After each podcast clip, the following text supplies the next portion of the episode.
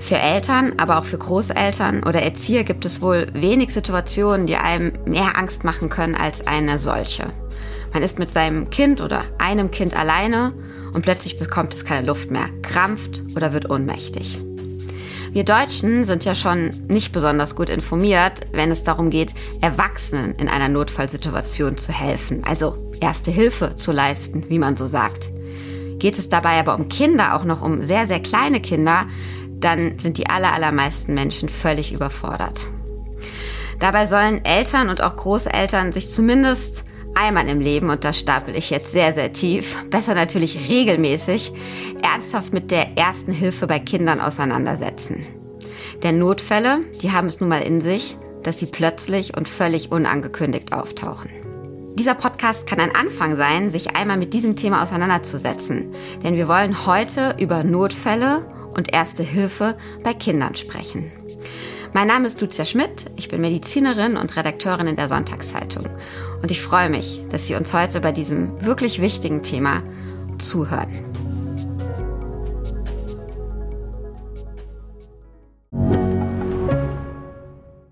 Mein Name ist Dr. Tillmann Rümenapf, niedergelassener Kinder- und Jugendarzt hier im Ennepe-Ruhr-Kreis. Die Einführung der Telematik sehe ich durchaus als Chance, aber aktuell fällt das System oft aus und es gibt viel zu wenig technischen Support. Dafür geht eine Menge Zeit drauf, in der ich die Kinder nicht genügend betreuen kann. Das muss sich ändern. Die besondere Nähe der niedergelassenen Haus- und Fachärzte ist in Gefahr. Was die Gesundheitspolitik jetzt dringend ändern muss, erfahren Sie auf rettetdiepraxen.de.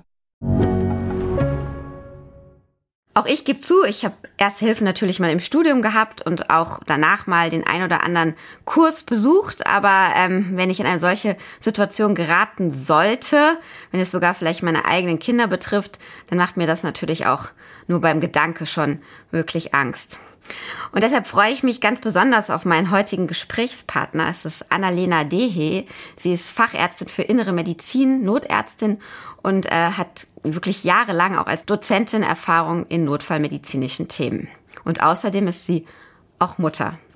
Gemeinsam mit ihrem Mann, der auch Arzt ist, hat sie die Internetseite 12minutes.de ins Leben gerufen, auf der man ganz, ganz viel über Notfallmedizin, im Speziell auch bei Kindern, erfahren kann und auf der man eben auch Kurse buchen kann, mit denen man sich selbst ein wenig fortbildet. Ja, und heute ist Frau Dehe hier bei mir im Podcast und wird uns ganz, ganz viele Fragen beantworten, die man eben wissen sollte, wenn man in Notsituationen mit einem Kind gerät. Hallo, schön, dass Sie da sind. Herzlich willkommen, Frau Dehe. Ja, vielen Dank und vielen Dank auch für die schöne Vorstellung. Sie haben schon alles gesagt. Ich glaube aber trotzdem werden die Hörer enttäuscht, wenn wir jetzt schon enden. Ich habe ja gesagt, Sie sind ähm, Notärztin. Das alleine macht Sie natürlich äh, zu einer absoluten Expertin. Aber Sie sind auch Mutter. Und äh, Sie haben erzählt, gerade das Muttersein hat Sie auch dazu bewogen, nochmal genauer hinzugucken und zu sagen, Mensch, wir müssen so viel mehr aufklären über die Notfälle bei Kindern und was ich da tue. Wie kam das? Ja, also die Idee entstand eigentlich bei mir und meinem Mann zunehmend, seit ich Mutter oder seit wir Eltern sind. Das stimmt. Als Ärztin ist man ja, und das werden Sie auch äh, kennen, privat recht schnell gefragt. Die Notfallmedizin ist aber sicherlich so ein spezielles Fach, weil jeder doch irgendwann damit in Berührung kommt und mit kleinen Kindern eben noch mal schneller und so bekamen wir bereits äh, seit Jahren regelmäßig und jetzt auch zunehmend mehr Fotos, Videos, Sprach- und Textnachrichten geschickt mit der eigentlich immer dringlichsten Frage, müssen wir damit jetzt zum Arzt? Können wir vorbeikommen? Was sollen wir jetzt machen?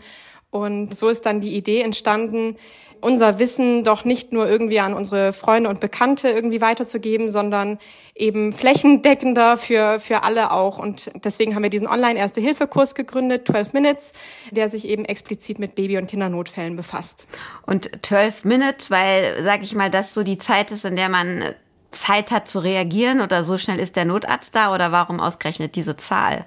Genau, da gehen, also die Zahlen gehen so ein bisschen auseinander, aber so die durchschnittliche Zahl sind eben zwölf Minuten, die es dauert, bis der Rettungsdienst vor Ort eintrifft, also bei einem Notfall. Und das ist eben auch die Zeit, die Eltern überbrücken müssen im Notfall, bis dann eben professionelle Hilfe vor Ort ist.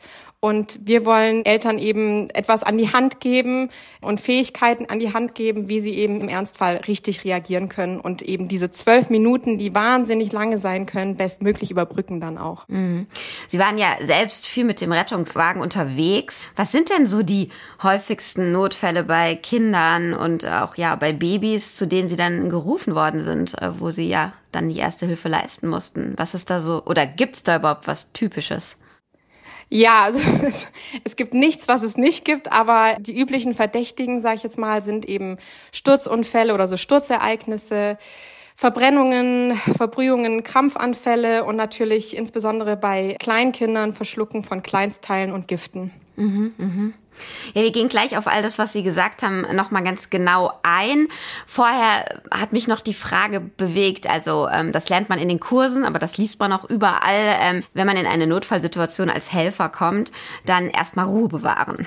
Das stelle ich mir wahnsinnig schwierig vor, gerade als Eltern. Äh, da bewahren wir auch schon in anderen Situationen keine Ruhe. Ist das denn wirklich so der entscheidende Tipp, um klar denken zu können? Und vermutlich funktioniert das nur, wenn ich auch Ahnung dann habe, oder? Ja, also wir werden das tatsächlich häufiger gefragt. Also wie schafft man es irgendwie Ruhe zu bewahren und ob wir es auch schaffen, bei unseren Kindern Ruhe zu bewahren.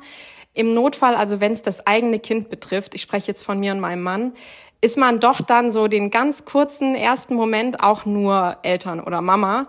Und ich bin dann in dem Moment auch nicht Notärztin. Und dann braucht es eben so einen Augenblick und dann, dann startet oder aktiviert sich dieser Notarztinstinkt äh, und dann eben auch der Algorithmus. Und ich glaube, deswegen kann man oder können wir die Elternseite auch so gut verstehen, weil wir diese Sorgen und Ängste, die man dann in dem Moment auch spürt, eben auch kennen, wenn auch nur jetzt ähm, ein Bruchteil von der Zeit, die die Eltern ohne jetzt medizinische Vorkenntnisse eben überbrücken müssen.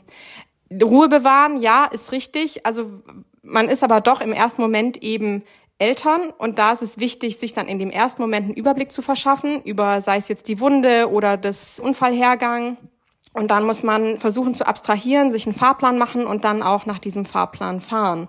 Also dann einfach so seinen, seinen eigenen Algorithmus, den man gelernt hat, bestenfalls eben in so Erste-Hilfe-Kursen, dann auch beibehält und weiß, weiß, wie er reagiert oder wie man reagiert. Mhm. Dann fangen wir doch mal mit Fällen, die leider halt tagtäglich passieren, mal an. Und zwar als erstes wollte ich das Thema Krampfanfall oder speziell auch Fieberkrampf ansprechen. Vielleicht können Sie in ein, zwei Worten nochmal sagen, was das eigentlich genau ist und wie ich mich dann als Eltern verhalte, wenn mir oder als Anwesender bei Kindern verhalte, wenn sowas vor meinen Augen passiert. Ja, sehr gerne. Also ein Fieberkrampf, also ich gehe jetzt mal speziell auf den Fieberkrampf ein, ähm, weil das eben häufig oder zwei bis fünf Prozent aller Kinder ähm, betrifft zwischen dem sechsten Lebensmonat und dem sechsten Lebensjahr. Da liegt der Häufigkeitsgipfel so bei anderthalb Jahren. Und das ist ein Krampfanfall, der entsteht, wenn die Krampfschwelle durch in den allermeisten Fällen so einen schnellen Temperaturanstieg, zum Beispiel durch einen meist banalen Infekt, das kann zum Beispiel das Drei-Tage-Fieber sein, herabgesetzt ist. Die Höhe des Fiebers ist dabei gar nicht entscheidend und ich sage das so explizit, weil Eltern sich gerne selbst Vorwürfe machen, so nach dem Motto, ich habe das hohe Fieber nicht bemerkt oder ich habe es nicht behandelt. Aber die Höhe der Temperatur ist gar nicht entscheidend, sondern dieser schnelle Anstieg und den, den kann man nicht äh, vorhersehen. Wie gesagt, es ist relativ häufig und nach dem ersten Krampfanfall ist es auch so, dass die Wahrscheinlichkeit, dass das Kind erneut so einen Krampfanfall erleidet, jetzt nicht in derselben äh, Infektepisode, aber vielleicht bei einem anderen Infekt ein paar Monate oder Jahre später, ist eben dann erhöht. Und diese Art von Krampfanfälle, die sind aber meistens nach so ein bis zwei Minuten selbstlimitierend. Wichtig ist, dass man jetzt um erste Hilfe zu leisten, eben die Umgebung zum Kind absichert, dass es sich nicht verletzen kann, also nirgendwo runterfallen kann beispielsweise. Und man sollte auf gar keinen Fall, das ist irgendwie so ein bisschen noch ein Mythos, der sich so seit äh, Jahrzehnten mitschleppt, keinen Keil oder keinen Gegenstand zwischen die Zähne stecken. Das wird immer gerne gemacht, das soll man aber nicht machen, aus verschiedenen Gründen. Man kann das Kind verletzen, man kann sich selbst verletzen, man kann die Atemwege verlegen, man kann äh, Erbrechen auslösen, was natürlich in, einem, in einer Krampfsituation schrecklich wäre. Und dann sollte man nach Möglichkeit die Zeit stoppen. Eine weitere Person, äh, wenn vorhanden, sollte den Rettungsdienst alarmieren und wenn möglich, aber das ist so das i-Tüpfelchen, das Ereignis auch filmen. Das klingt irgendwie so komisch oder unnötig, aber der Arzt oder die Ärztin im Krankenhaus kann dann aus diesem Video tatsächlich wertvolle Hinweise ziehen. Und vielleicht nochmal ganz wichtig hervorhebend, bei jedem ersten Krampfereignis muss immer der Rettungsdienst alarmiert werden. Also das ist etwas, was ich Eltern gerne mitgeben würde mhm. heute. Sie sagen jetzt so, das Film und bis der Rettungsdienst da ist. Das heißt aber, in der Regel dauern diese Krampfanfälle Gott sei Dank nicht diese zwölf Minuten, sondern nur wenige Sekunden, Minuten, wie auch immer. Genau. Wenn ich also, um, genau. um mich selbst zu beruhigen in so einer Situation, das endet dann automatisch. Genau, also wie gesagt, die häufigsten ein bis zwei Minuten und ganz selten dauern die mal bis 15 Minuten an. Aber das ist wirklich die Ausnahme. Wichtig ist, dass man dann auch nach dem Krampfereignis, da ist das Kind ähm, in der Regel dann noch schläfrig, dass man dann den Säugling oder das Kleinkind in die stabile Bauch- beziehungsweise in die stabile Seitenlage bringt und kontinuierlich die Atmung und den Kreislauf überwacht, bis der Rettungsdienst eintrifft. Mhm, mh. Ganz beliebt bei Kindern auch, Sie haben es schon vorhin angedeutet, irgendwas in den Mund zu stecken ähm, und dann zu verschlucken. Vielleicht als erstes, das kann ja auch erstmal ganz harmlos sein, weil es Gott sei Dank durchrutscht. Was mache ich dann und was tue ich, wenn ich wirklich merke, das Kind kriegt schlecht Luft oder, oder schreit ganz doll und ich kann gar nicht gerade eruieren, ob es noch richtig Luft kriegt. Wie gehe ich da vor? Also verschlucken ist auch so ein Thema, weil in der deutschen Sprache verwenden wir das Wort verschlucken für eigentlich zwei Krankheitsbilder in der Notfallmedizin. Also einmal das verschluckte Kleinteil, was in der Speiseröhre im Magen landet, was aber da nicht hingehört, sei es jetzt irgendwie ein Spielzeugteil, oder es kann, kann auch ein Nahrungsstück sein, also Nahrungsmittel, die, die geschluckt werden, die aber zu groß sind, um sozusagen durch die Speiseröhre die Passage durchzukommen. Oder das andere verschlucken, wenn tatsächlich ein Kleinteil dahin kommt, wo es nicht hingehört, also auch Nahrungsmittel, kleine Rohkoststückchen zum Beispiel, sind da leider sehr beliebt. Und in der Lunge landet, also in, im Bronchialsystem, in den Lungenästen. Bei beiden sozusagen Notfällen werden aber die gleichen Manöver angewandt, also die die gleichen sozusagen Mechanismen, die dann das Elternteil oder die äh, Betreuungsperson eben anwenden sollte, damit das Kind von diesem Fremdkörper befreit wird. Also angenommen, das Kind hat jetzt ein Kleinteil verschluckt, was aber nicht in den Magen weiter transportiert werden kann aber auch nicht erbrochen wird. Normalerweise ist es ja so, dass wenn Nahrung oben in der Speiseröhre ankommt, dann wird durch den Muskelschlauch, wird dieser Nahrungsbrei, wird dann weiter transportiert in den Magen. Und wenn, also die erste große Engstelle ist aber zwischen Speiseröhre und Magen und wenn der Gegenstand zu groß ist, wird er in der Regel erbrochen, weil sich dann so ein Druck in der Speiseröhre aufbaut und wenn die Speiseröhre merkt, da geht's nicht weiter, dann geht's in die andere Richtung.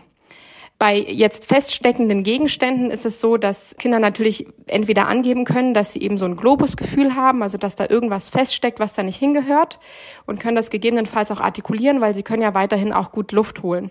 Und da Kinder, die nicht sprechen können und das nicht artikulieren können, die fallen dann auf durch ein vermehrtes Speicheln oder Würgen oder eben dann auch schon so ein Erbrechen. Der kritischere Notfall tatsächlich, weil eben die Atemwege verlegt sein können, ist, wenn ein Gegenstand in die Lunge eingeatmet wird. Und da ist es so, dass Kinder dann massiv anfangen zu husten. Und man muss da unterscheiden zwischen so effektivem Husten, das ist gut, also nichts ist besser als der, der eigene Hustenreflex, dafür ist er ja da, um auch Kinder insbesondere bei Beikoststart eben an die, an die Nahrung zu gewöhnen. Aber sobald der Husten ineffektiv wird, und das erkennt man daran, dass Kinder zwischen dem Husten nicht mehr richtig Luft holen können und blau anlaufen, blaue Lippen bekommen, also erst rot anlaufen, dann blau. Und das ist dann wirklich ein kritischer Notfall, wo man sofort reagieren müsste. Und reagieren tut man bei Kindern ab eins mit dem Heimlichmanöver und bei Kindern unter eins mit kontrollierten Schlägen auf den mittleren Rücken, bei dem von übergebeugten Kind im Wechsel mit Brustkorbkompressionen. Mhm. Das klingt jetzt erstmal, oh Gott, was ist das alles? Was, was erklärt die da genau? Wie mache ich das denn? genau, also das Heimlichmanöver ist das Manöver, was eben bei Kindern und bei Erwachsenen auch angewandt wird. Dabei stellt sich die dann rettende Person hinter das Kind oder hinter oder kniet sich hinter das Kind, je nachdem wie groß das Kind ist, oder hinter, stellt sich hinter den Erwachsenen und äh, legt einmal eine Faust zwischen unterhalb des Brustkorbs Und äh, mit der anderen Hand ist egal welche Hand, also es geht auch gar nicht darum, dominante, nicht dominante Hand. Die andere Hand umschließt dann diese Faust und dann werden fünf ruckartige Bewegungen nach hinten oben, also mhm. in die Magengrube, dann nach hinten oben ausgeübt. Und der Sinn dahinter ist, dass durch diese Druckerhöhung im Brustkorb dann dieser Fremdkörper sich löst. Mhm und dann abgehustet werden kann im besten Fall oder eben erbrochen werden kann, wenn es eben in der Speiseröhre gelandet ist und nicht in den Magen weiter transportiert wird. Mhm. Und bei Kindern unter eins wendet man das Heimlich-Manöver nicht an. Grund dafür ist, dass durch die noch nicht gut ausgebildete Muskulatur, also Haltemuskulatur des Köpfchens und des signifikant schwereren Köpfchens im Vergleich zum Körper, es zu so einer Schleuderbewegung kommen würde, wenn man dieses Heimlich-Manöver bei den unter Einjährigen anwenden würde. Mhm weswegen man diese Kinder dann über den Unterarm äh, nach vorn übergebeugt legt und den Kiefer mit der Hand fixiert, also mit äh, Daumen und auf der anderen Seite mit ähm, Zeigefinger und Mittelfinger. Da hält man den Kiefer schön fest, dass das Köpfchen nicht hin und her schleudert. Und dann, das sieht relativ rabiat aus, übt man tatsächlich so fünf kontrollierte Schläge von, also mittig auf den Rücken nach vorne oben aus. Mhm und dreht dann das Kind, ähm, wenn sozusagen durch diese maximal fünf Schläge der Fremdkörper nicht mobilisiert wurde, dann auf den Rücken und übt dann Brustkorbkompression aus. Auch Hintergrund der Wiederdruckerhöhung im äh, Brustkorb und dann hoffentlich Mobilisierung des Fremdkörpers. Mhm. Das war jetzt wahnsinnig viel Info. Ich äh, will kurz zwei Zwischenfragen stellen. Und einmal, weil ich auch selbst Mutter bin, fangen wir nochmal ganz vorne an. Das kennt ja jeder, dass das Kind plötzlich so hustet, wenn es was gegessen hat. Das heißt, solange es aktiv hustet und eben auch ja, aktiv bleibt, ist es nicht ganz so schlimm. Also schlimm ist wirklich dieses Blau werden und praktisch gar nichts mehr machen, weil das für die Luftröhre spricht. Habe ich das richtig zusammengefasst? Genau. Okay. Also wenn das Kind hustet, Husten ist super und zwischendurch schön Luft holt, auch nicht blau anläuft. Es kann natürlich vom Husten auch so ein bisschen, ich meine, es ist auch ein Druck, der aufgebaut wird. Das heißt, das Köpfchen wird schon rot anlaufen, aber sobald es zwischen dem Husten auch richtig schön einatmet, ist das effektiver Husten und dann soll man es auch weiter zum Husten animieren. Mhm, okay. Und jetzt nehmen wir diesen totalen Worst Case eben. Das Kind läuft blau an, es ist tatsächlich in die Luftröhre gekommen. Ja, ich habe eben schon gesagt, ich äh, muss auf dem Brustkorb auch drücken. Also wir sind beim Thema, ähm, ja, fast Wiederbelebung sozusagen. Was mache ich denn dann? Das ist ja so der absolute Worst Case.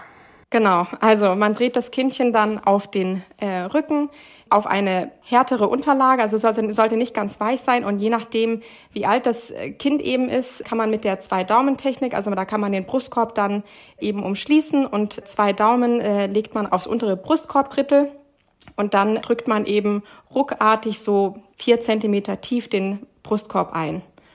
Und das auch wieder fünf sozusagen Kompressionen. Und wenn das nicht zum Erfolg führt, dann wieder die äh, Schläge kontrolliert auf den mittigen Rücken. Also dann dreht man das Kindchen wieder um. Aber das heißt, wir sind noch nicht beim Thema Beatmen. Ich muss noch keine. Nein. Okay. Wann muss ich dazu gehen, wenn es in der Luftröhre steckt? Also, das greift jetzt sehr weit. Also, wenn das Kind blau anläuft, das Bewusstsein verliert und dann auch keinen Kreislauf mehr hat, ja, nicht effektiv atmet, kein Kreislauf, dann ähm, reanimiert man. Mhm. Und dann ist, das ist auch so ein bisschen gemein, weil wenn man da so ein bisschen recherchiert, auch ich sage jetzt mal äh, im Internet, also die Eltern, die sich auch vielleicht vorbereiten wollen oder auch ein bisschen, bisschen nachlesen wollen, dann findet man immer unterschiedliche Zahlen. Einmal Reanimation, 30 Mal drücken, zweimal beatmen und dann findet man aber bei Kindern auch die Info 15 Mal drücken, zweimal beatmen. Das irritiert viele Eltern. Also da werden wir auch öfter darauf angesprochen, was ist denn jetzt richtig? Und tatsächlich sagt man, wenn Eltern sozusagen in Erste Hilfe geschult werden und einen Erste-Hilfe-Kurs belegt haben, sollen diese Eltern 15 zu 2 reanimieren, also 15 Brustkorbkompressionen ähm, im Wechsel mit zweimal beatmen. Und Eltern, die diesen Algorithmus oder diesen Kinderalgorithmus, diesen Kindernotarzt oder Notfallkurs nicht belegt haben, die sollen einfach bei diesen 30 zu 2 bleiben, einfach aus dem Grund, dass es nicht zu Verwirrungen kommt, weil das ist das, was eben die, die breite Masse irgendwie noch aus dem beispielsweise Führerscheinkurs ähm, sich noch gemerkt hat. Mhm. Okay, Sie haben gesagt, das war schon sehr tief, aber ich glaube sehr, sehr wichtig, weil das ist ja das, wenn man das Kind da sieht, wie es irgendwie hustet oder versucht zu schlucken, vor was man am, mit am allermeisten Angst hat. Ja. Bleiben wir nochmal beim äh, Verschlucken und zwar tatsächlich jetzt verschluckt. Da gibt's ja auch so Klassiker, ähm, die, wo man eigentlich denkt, das darf doch eigentlich nicht passieren. Sie haben ja beim Vorgespräch gesagt, das passiert leider doch ständig, nämlich zum Beispiel Batterien oder auch Putzmittel oder andere Gifte. Vielleicht können Sie noch mal zwei, drei Worte zu solchen ganz speziellen Dingen sagen. Was ist dann zu tun? Ja, zu ba Batterien. Also da geht's im Speziellen um die Knopfbatterien, weil die einfach so schön klein sind. Die sind ja leider eigentlich in fast jedem Soundbuch drin. Meistens auch mit so einem extra Schräubchen gesichert. Aber es kommt trotzdem irgendwie immer wieder dazu, dass Kinder diese Knopfbatterien in die Hände bekommen und dann auch verschlucken. Ich hatte, das ist auch irgendwie so in Erinnerung geblieben in meiner Weiterbildungszeit als Notärztin, da haben wir auch immer wieder Einsätze auf Kinderintensivstationen und auf der Frühchenstation und so weiter. Und da erinnere ich mich an einen schlimmen Fall von so einer verschluckten Knopfbatterie. Man könnte eigentlich meinen, das ist ja irgendwie klein, die Knopfbatterie, die wird schon durchrutschen. Was soll da das Problem sein? So, also die findet ja ihren Weg nach draußen das Problem ist nicht die Größe, sondern der Schaden, der auf dem Weg nach draußen entstehen kann, weil bei Knopfbatterien ist es so, dass es zu einem Stromfluss kommt bei Kontakt mit feuchter Schleimhaut, ähm, so wie sie eben im Verdauungstrakt vorkommt. Und hier kommt es dabei eben zu schwersten Verätzungen mit ähm, ich sage immer Löcher in der Speiseröhre, die dann auch zu Mittelfell, Bauchfellentzündungen kommen können. Und das zieht immer so einen Rattenschwanz an Behandlungen von äh, Operationen über antibiotische Therapien und auf jeden Fall lange Krankenhausaufenthalte nach sich. Also wenn man nur den leisesten Verdacht hat, dass das Kind eine Knopfbatterie verschluckt haben könnte, ist das ein absoluter Notfall. Da sollte man sofort den Rettungsdienst alarmieren, nicht zögern.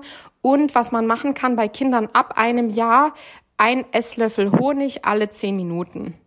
Das klingt auch so ein bisschen äh, ammenmäßig, aber tatsächlich ist es so, dass Studien gezeigt haben, dass sich dann, dass der Stromfluss reduziert werden kann durch den Honig.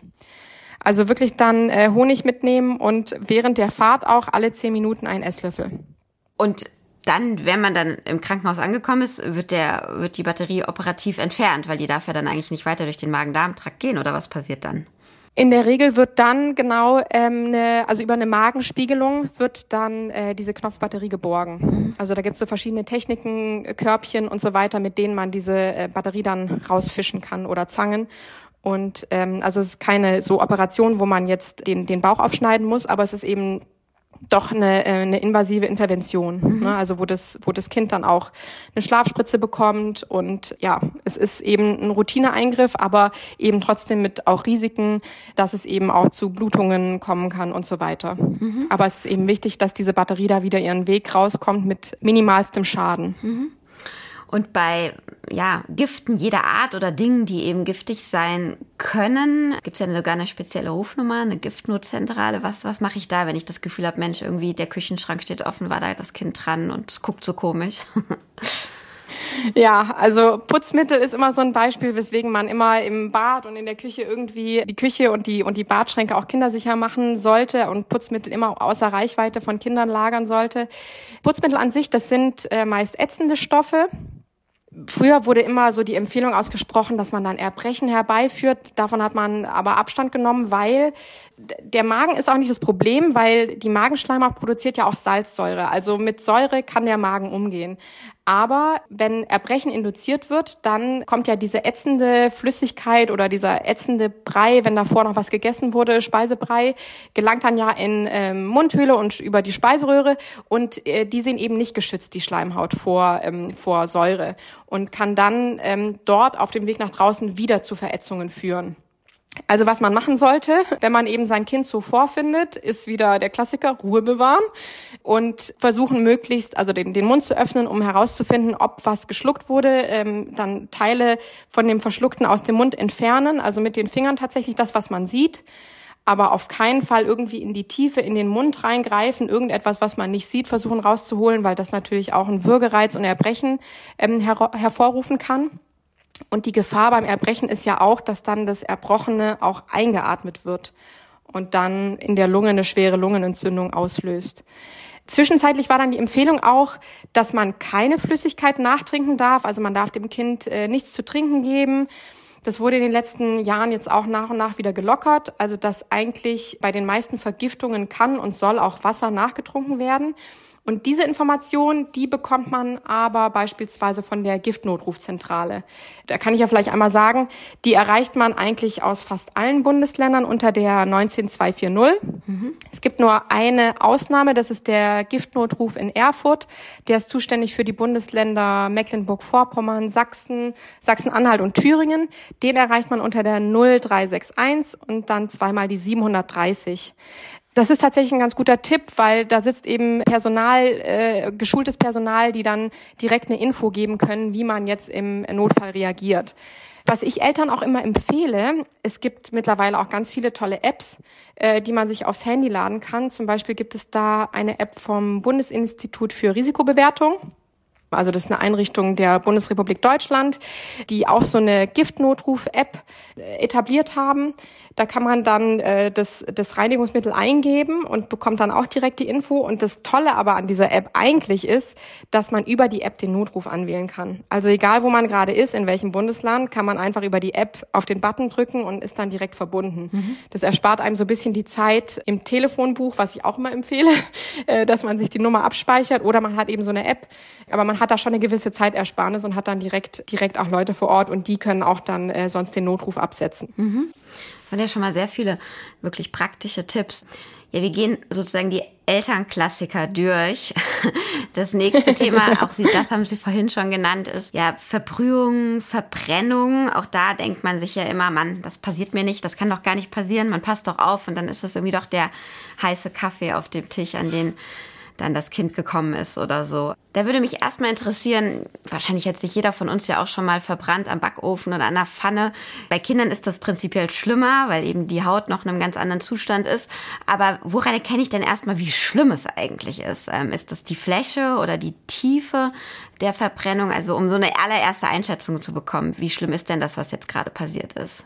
Ja, das sind schon zwei wichtige Hinweise. Es ist die Fläche zum einen, es ist die Tiefe zum anderen und es ist auch der Ort der Verbrennung. Also da macht man tatsächlich so ein bisschen Unterschiede, was sozusagen äh, auch ein Grund ist für eine Krankenhausvorstellung. Beispielsweise wenn es zu Verbrennungswunden ab Grad 2, also das bedeutet immer, wenn es zur Blasenbildung kommt, das ist immer ein Grund. Bei Verbrennungswunden jetzt an Kopf, Gesicht, an Händen und an den Genitalien, da müssen Kinder und auch Erwachsene immer in einem Krankenhaus behandelt werden und bestenfalls eben auch in einem Zentrum für Verbrennungswunden.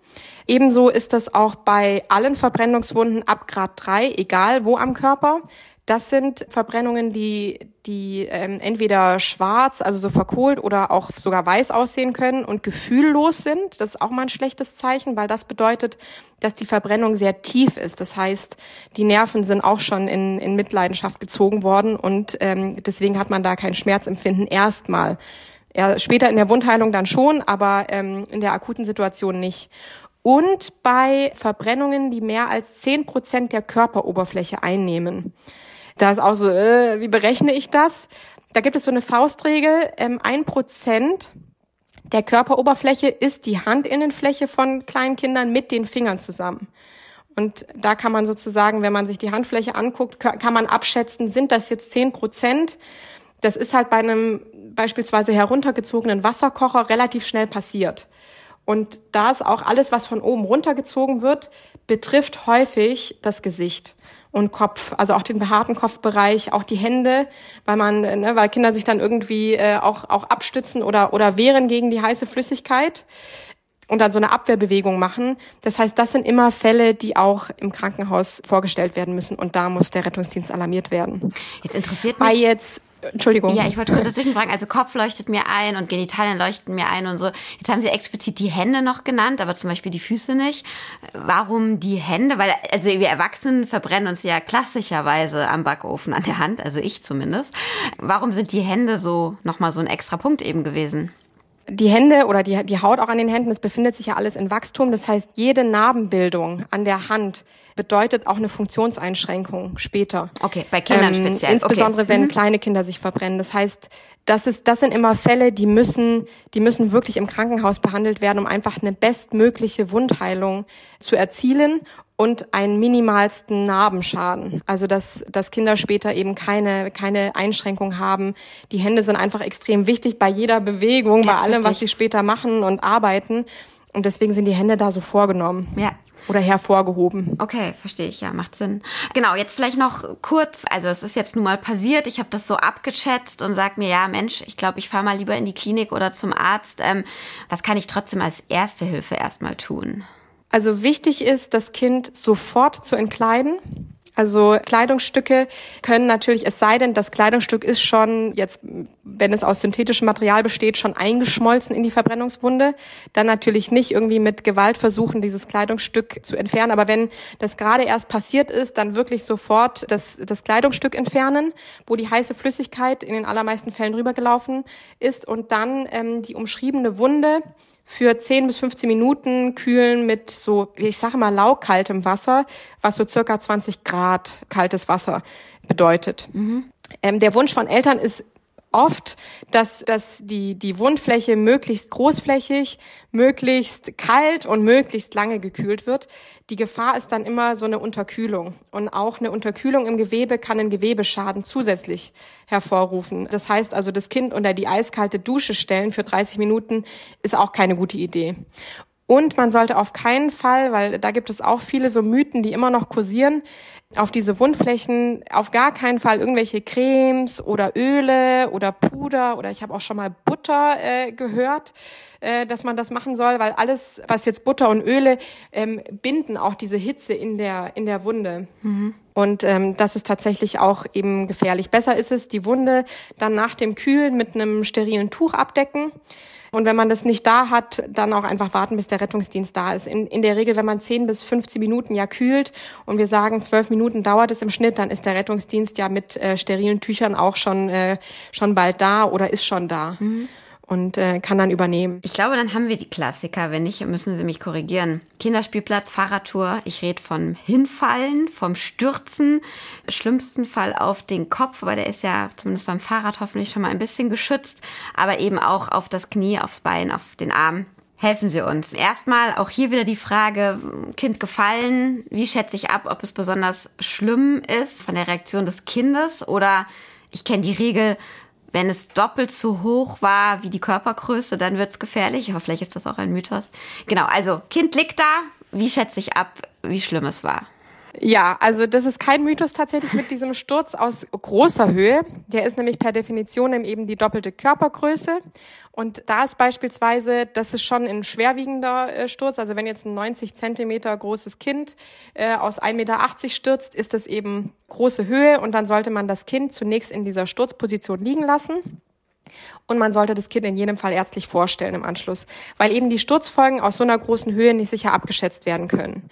Dann ist natürlich auch wichtig, kam es bei dem Sturzereignis zu einem Kopfanprall, ja oder nein, weil dann muss man hinterher nach so einem Sturzereignis, wenn es jetzt auch nicht die doppelte Körpergröße war, aber beispielsweise das Kind rennt, stürzt und ähm, weil der Kopf eben bei den bei den kleineren Kindern noch deutlich schwerer ist, stürzt es dann mit dem Kopf zuerst auf den äh, Spielplatzboden aus Stein, dann sollte man unbedingt im Anschluss auf sogenannte neurologische Symptome achten. Das sind jetzt nicht nur äh, Schwindel, Kopfschmerzen, Fallneigung, verwaschene Sprache, sondern dazu gehört eben auch ein Erbrechen oder auch Übelkeit, Schielen oder auch so ein ganz schrilles Schreien. Und wir empfehlen auch immer, weil man das einfach abends beispielsweise, wir haben öfter mal auch so im, im Bekanntenkreis, das Kind stürzt vom äh, Hochbett. Mhm. Also äh, klettert irgendwie müde die Leiter hoch, äh, ist kurz unkonzentriert oder äh, abgelenkt, stürzt und ähm, dann ist auch die Frage, was machen wir damit? Jetzt fahren wir jetzt ins Krankenhaus und die Antwort ist tatsächlich ja. Weil abends ähm, oder im Schlaf kann man seine Kinder ja nicht auf neurologische Symptome beurteilen. Das heißt, das ist auch nochmal so ein Sonderfall, wo einfach die Notwendigkeit besteht, das Kind dann in der Notaufnahme vorzustellen, ähm, damit es eben dann über die nächsten Stunden auch überwacht werden kann und auch eingeschätzt werden kann, ähm, ob es eben zu einem zu einer Verletzung, zu einem Schädelhirntrauma, also so einer Gehirnerschütterung gekommen ist oder nicht. Mhm, mh. Ist denn, ähm, habe ich auch gehört, es macht einen Unterschied, ob es der Vorderkopf oder der Hinterkopf ist. Ist das Quatsch? Also zumindest mal ein bisschen größeren Kindern, weil ganz ehrlich, ich denke mal bei Säuglingen irgendwie der Wickeltisch oder so, da sind wir uns einig, da sollte jeder nachgucken. Aber bei eben größeren Kindern, ne, die gestolpert sind oder das Klettergerüst, mhm. ist da der Fall auf den Vorder- und Hinterkopf, macht das nochmal einen Unterschied? Also am schlimmsten, also es ist beides schlecht, ähm, aber am schlimmsten ist tatsächlich die Krafteinwirkung seitlich, ah. ähm, ah. so auf den Schädelknochen. Also da, also weil von der von der Konstruktion her und Knochendicke ist da der der Schädel am wenigsten geschützt. Und was natürlich auch ganz schlecht ist, ist die Kombination aus vorne und hinten, wie jetzt beispielsweise bei einem Auffahrunfall im Auto, in dem das Kind also wenn das Auto abbremst, äh, erstmal nach vorne in den Gurt gedrückt wird und dann beim Aufprall zurück in den Sitz geschleudert wird. Mhm. Also diese, diese Schleuderbewegung nach vorne und hinten, die ist auch ganz ungünstig für, für das Gehirn. Also ist so ein bisschen anderes Thema, aber ähm, das Schütteltrauma ist ja genau diese Bewegung. Mhm. Also da können ganz äh, schreckliche Verletzungsmuster auftreten auch. Mhm. Gegenüber Erwachsenen haben aber Kinder tatsächlich schon den Vorteil, dass die, äh, die Schädelnähte sind noch nicht verschlossen und der Kopf ist dadurch auch so ein bisschen elastischer und Stöße können also ein bisschen leichter abgefangen werden. Aber nichtsdestotrotz die häufigste so Behandlungsindikation für also im Krankenhaus von Kindern äh, bis 15 Jahren sind Sturzereignisse mit oder ohne Kopfanprall. Also es sind schon die häufigsten sozusagen Gründe auch, warum ein Kind im Krankenhaus behandelt wird. Hm. Und dazu zählen eben auch Brüche oder halt Verletzungen an den Knochen. Ähm, mhm da vielleicht auch noch mal bitte zwei, drei Worte dazu auf. Steht man denn vor seinem Kind und denkt sich so, ah, jetzt, jetzt jammert es, also vielleicht auch schon so die bisschen größeren, ne? Ist das wirklich so schlimm? Oder äh, wie kann ich relativ schnell erkennen, ob es ein Bruch ist? Oder es gibt bei Kindern ja auch diese Brüche, die jetzt nicht ganz durch den Knochen gehen. Wie entscheide ich da, was ich tue? Genau, Sie sprechen gerade die Grünholzfraktur genau. an. Kann man sich auch wirklich vorstellen, wie so ein junger grüner Ast, wenn, wenn man den einmal sozusagen 90 Grad bricht, dann bleibt trotzdem häufig die äußere Schale oder, oder Rinde intakt, aber innen der Knochen ist gebrochen. Also das ist natürlich ein schwieriges Thema, insbesondere bei Kindern, die so klein sind, dass sie noch nicht das artikulieren können, äh, sondern einfach nur ähm, nur weinen. Was bei Kindern aber sehr schnell immer auffällt, ist eine Schonhaltung. Das machen eigentlich Kinder automatisch.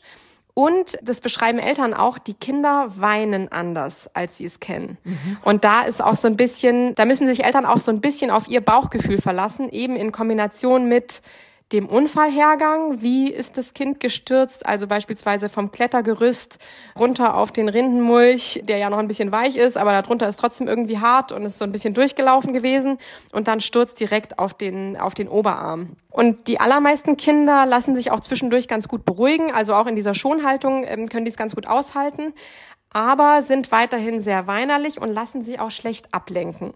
Was man klinisch sieht am, am Arm oder an, an den Extremitäten ist, dass sich an der Bruchstelle, also da, wo, ähm, wo der Knochen gebrochen ist, wenn es sich um geschlossenen Bruch handelt, dann so ein Bluterguss bildet, also die Haut ist gerötet und genau auf der Höhe auch umschrieben geschwollen.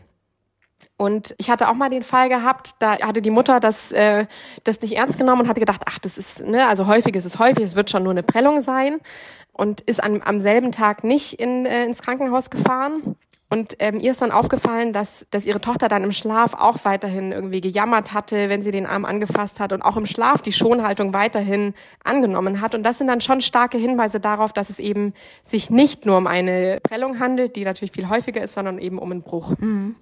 Jetzt äh, interessanter Punkt auch, Sie haben vorhin schon mal gesagt, die Kinder schreien dann ganz grell oder jetzt bei dem Bruch, die Kinder schreien vielleicht anders. Ich meine, wenn ein Kind reden kann, dann ist es ja oft nochmal auch ein bisschen einfacher, ne? Wie weh tut's wirklich und wo genau und so Geschichten. Aber gerade die Kinder, die sich noch nicht richtig äußern können.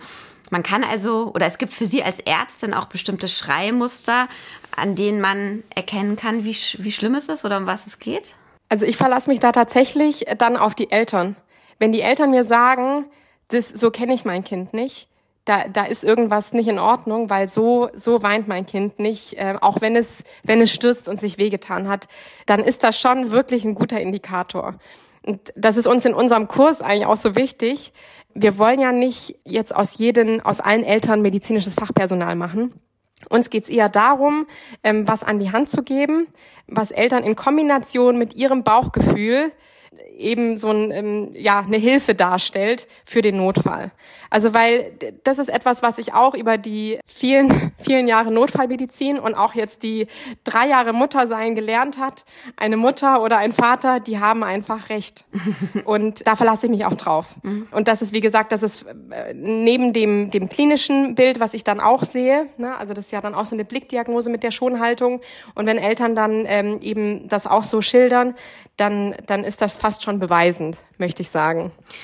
Ja, wir könnten jetzt noch über klaffende Wunden und lauter Sachen reden, die auch noch immer vorkommen, aber wir sind schon ziemlich weit in der Zeit fortgeschritten und ich glaube, das ist ja eigentlich auch nochmal eine ganz wichtige Einschätzung zu sagen, ähm, ich muss mir mein Kind eben angucken und wenn es mir komisch vorkommt, dann eben lieber einmal mehr zum Arzt als einmal zu wenig. Was Sie aber auch noch als letzten Punkt, weil ich es einfach spannend und interessant finde und jetzt auch in der Urlaubszeit, das ja auch mal eine Frage ist, was nehme ich mit? Sie beraten auch zu dem Thema Notfallkit. Also was sollte ich immer zu Hause haben, aber vielleicht was sollte ich auch tatsächlich in der Handtasche haben oder vielleicht zumindest mal im Auto? Ja, erzählen Sie doch mal, was als Mama, Papa ähm, oder auch Großeltern, die unterwegs sind, was brauche ich auf jeden Fall zu Hause mit Kind? Also das Notfallkit, so haben wir es genannt, sollte unserer Meinung immer dabei sein. Deswegen sollte, sollte man es jetzt auch nicht vollstopfen mit unnötigem äh, Material. Und es macht natürlich nur Sinn, das Kit mit Material zu befüllen, mit dem man auch selber umgehen kann. Aber unserer Vorstellung nach macht es schon Sinn, immer so ein ähm, Notfallset dabei zu haben, was man irgendwie in den Wickelrucksack oder in die Wickeltasche oder eben bei Ausflügen unten in den Kinderwagen mit reinlegt, was man einfach immer dabei hat, um auch erste Hilfe leisten zu können. Ne? Also weil es eben auch super schnell zu irgendwelchen Schnittverletzungen oder zu, ähm, zu Stichen oder äh, man ist draußen unterwegs und äh, hat eine Zecke und die möchte man ja auch schnellstmöglich dann auch entfernen. Also wir empfehlen tatsächlich äh, in unserem Kit aber jeder kann natürlich sein Kit noch äh, ausweiten oder eben auch äh, reduzieren nach eigenem Gusto. Da empfehlen wir Desinfektionsmittel auf am besten nicht alkoholischer Basis ähm, weil das eben nicht brennt in Wunden. Dann natürlich ganz wichtig Pflaster in verschiedenen Größen und Farben, dass die Kinder auch mit aussuchen können. Und für den Sommer machen auch wasserdichte Pflaster natürlich Sinn. Ähm, jetzt, wenn man an den See fährt oder auch im Freibad. Dann sterile Fließkompressen Mullbinden in zwei Größen, dann Kompressionsbinden, damit man eben auch so einen Kompressionsverband anlegen kann im, im Notfall. Dann haben wir in unserem Notfallkit auch Fingerhaftbandagen in zwei verschiedenen Größen. Die sind immer extrem praktisch an so ungünstigen Stellen der Verletzung, also sei es jetzt am äh, Gelenkübergang oder an den Fingern. Dann Pflasterrolle, die eignet sich auch sehr gut, wenn mal der, der Kinderwagen kaputt geht oder irgendwas anderes. Also mit so einer Pflasterrolle kann man auch sehr viele andere Sachen reparieren. Sachen reparieren. Eine Verbandsschere ist auch wichtig. Die ist auch total ähm, praktisch, wenn man so eine Schere dabei hat. Ähm, wir empfehlen auch für Schnittwunden immer so kleine sterile Klebestreifen. Und im Sommer für unterwegs, ich habe es gerade schon einmal gesagt, die Zeckenkarte und eine spitze Pinzette. Für Stiche auch ein Insektengel und wir haben auch immer so eine akut ähm, Kaltkompresse dabei, die mit so einem Klickmechanismus dann aktiv äh, sich ankühlt und dann äh, mit der man, aber es ist ein Einmalprodukt, mit der man dann eben vor Ort auch Prellungen direkt kühlen, kühlen kann. Dann ist Kochsalz auch immer, also diese kleinen Kochsalzfläschchen immer eine gute Idee, wenn man mal ähm, eine Wunde, jetzt zum Beispiel ähm, einen Sturz auf, aufs Knie mit irgendwie Kies und, ähm, und Verunreinigung ähm, vorspülen, vorreinigen möchte, dann ist es auch sehr gut geeignet. Und wir empfehlen auch immer eine Rettungsdecke und, äh, und oder so ein Bergungstuch. Und mit diesem Bergungstuch könnte man beispielsweise bei jetzt einem ähm, Bruch vom Oberarm, könnte man auch den Oberarm in so einer Schonhaltung auch fixieren bis man dann eben im Krankenhaus angekommen ist oder bis, bis der Rettungsdienst auch da ist. Und ähm, genau, das ist auch sehr praktisch. Und wir haben tatsächlich auch noch so einen Sauerstoffsättigungsclip dabei. Aber wie gesagt, äh, man sollte das Kit auch nur mit Material befüllen, mit dem man auch äh, sich traut, umzugehen oder aus, äh, wo man auch Informationen rausziehen kann. Genau. Wollte gerade sagen, ich glaube, da müssen Sie dann nochmal in den Podcast kommen und dann erklären, wie wir all das, was Sie gerade aufgezählt haben, richtig anwenden. Ähm, das machen wir dann beim nächsten Mal. Aber eine Frage trotzdem noch. Das alles, was Sie gerade genannt haben, wenn ich das jetzt mir besorgen möchte oder mein eigenes schon ausgestattetes Kit auffüllen will, das bekomme ich alles in der Apotheke als normal sterblicher Mensch. Genau. Das, also vieles davon tatsächlich ähm, erhält man mittlerweile sogar in Drogeriemärkten. Also da haben viele auch so ähm, so eine Art Apothekenprodukte. Und man als Mutter ist man ja auch viel irgendwie in Drogeriemärkten unterwegs. Also da äh, da lohnt sich sicherlich auch mal der Blick in die in die Regale. Ja, liebe Frau D, vielen vielen Dank für diese ähm, vielen vielen Informationen und Tipps. Ja, vielleicht konnten wir den einen oder anderen motivieren, doch tatsächlich auch mal wieder so einen Kurs zu besuchen oder sich zumindest mal mit dem Thema auseinanderzusetzen. Wie gesagt, es ist leider so, dass es passiert, ohne dass man das ahnt und planen kann. Ähm, ja, Ihnen, liebe Hörerinnen und Hörer, in jedem Fall vielen Dank fürs Zuhören und Ihr Interesse. Ich ähm, freue mich, wenn Sie uns auch beim nächsten Mal zuhören, dann zum völlig anderen Thema wieder aus dem Bereich Gesundheit. Ja, bis dahin alles Gute, bleiben Sie gesund, bleiben Sie fit, fallen Sie nicht hin und Ihnen, Frau D, hier noch einen schönen Tag und danke fürs Kommen. Ja, vielen Dank, dass ich da sein dürfte. Ihnen auch alles Gute.